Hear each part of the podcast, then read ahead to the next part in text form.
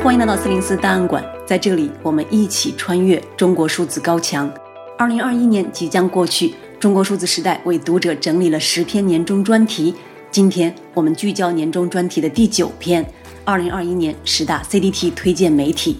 二零二一年，我们见证了很多文章和媒体的消失，但仍然有身处于墙内外的记录者，勇敢地以各种方式记录着那些被所谓正确的集体记忆所淹没的个人记忆。CDT 推荐媒体一：电报频道简中赛博坟场。简中赛博坟场是在 Telegram 电报的一个公共频道，专门用来整理和记录从简体中文互联网上被消失、被篡改的内容。从微博、豆瓣到微信公众号，关于社会热点事件的讨论往往被审查系统迅速删除。以简中赛博坟场为代表的记录者，用一条条图文将官方不愿意民众看到的新闻和讨论记录了下来。这些记录让这些微弱却珍贵的声音留下了痕迹，也为官方删帖控制的行径留下了证据。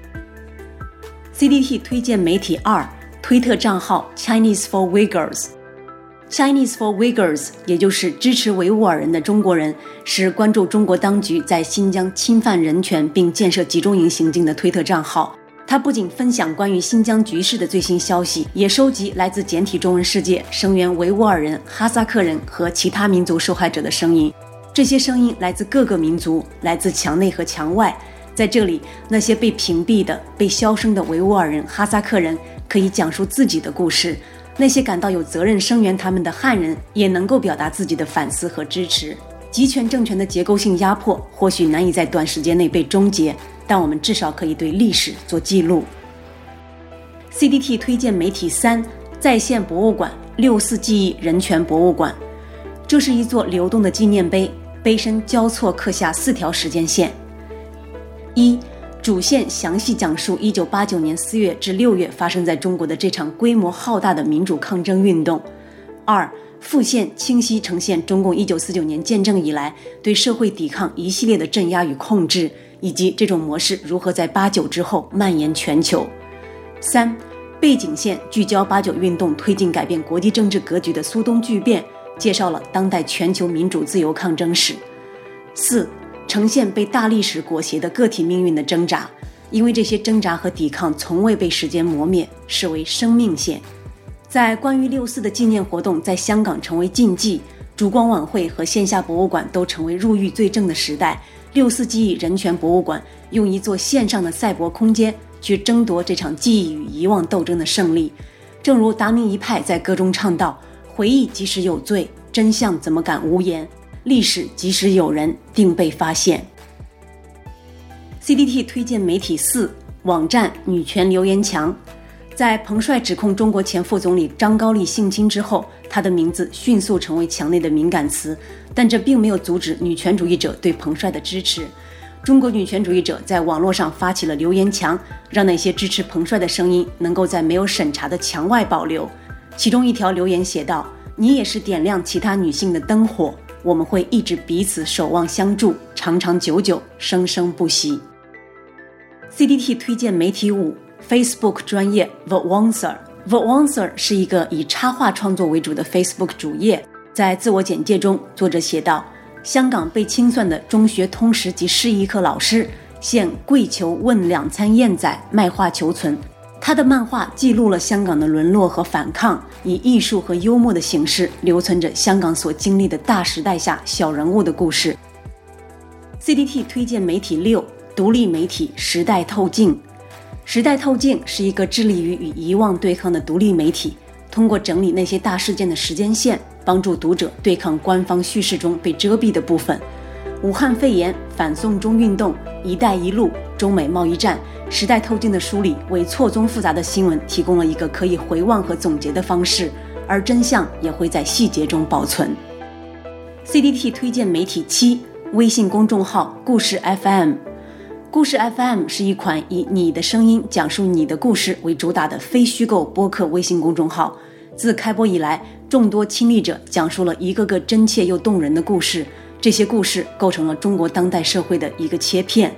在那些真实的声音里，听众能够直观地与社会边缘群体的经历产生共情，发展出更多的同理心。跨性别的议题，如果抽象讨论，或许不容易让人有触动，但在故事 FM 人妖李二毛的一生中，跨性别者的挣扎和痛苦得以被更多人所理解。在亲历者的娓娓道来中，同样的理解扩展到更多的边缘人群，三和大神、网瘾者、发廊女、蒙冤入狱者等等。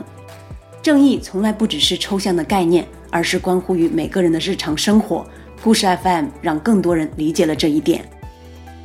CDT 推荐媒体八，个人博客编程随想。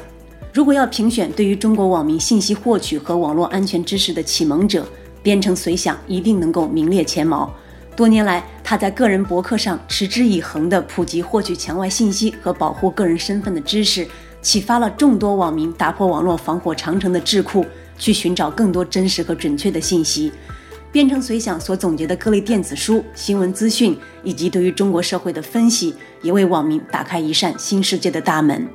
因此，当今年五月编程随想突然消失、不再更新的时候，大批网民表示震惊和担忧。在面对随时可能降落的铁拳时，反抗者的行动往往只能依靠匿名的连接，但这些连接一样可以真实而有力，正如编程随想所带给中文互联网的启蒙和引导。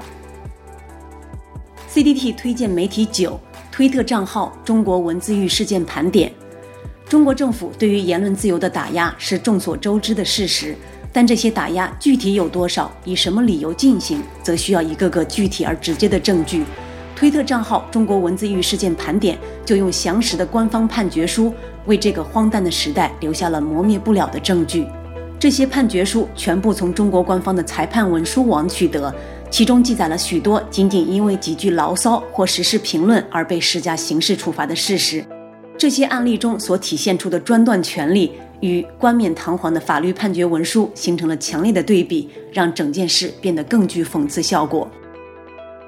CDT 推荐媒体十，专业媒体立场新闻。在港版国安法的阴影下，香港的传媒都处在白色恐怖之中。苹果日报被迫关门，曾经敢言的 RTHK 香港电台也在几轮人事变动后变成了香港版的 CCTV。然而，在这场肃杀新闻行业的风暴中，仍然有媒体在坚持着新闻伦理和独立的原则。立场新闻就是这样的一个例子。从国安法的各种审判到社会组织的解散潮，从失去代表性的花瓶选举到被强拆的国殤之柱雕像。立场新闻一直坚持在现场记录这些历史的发生。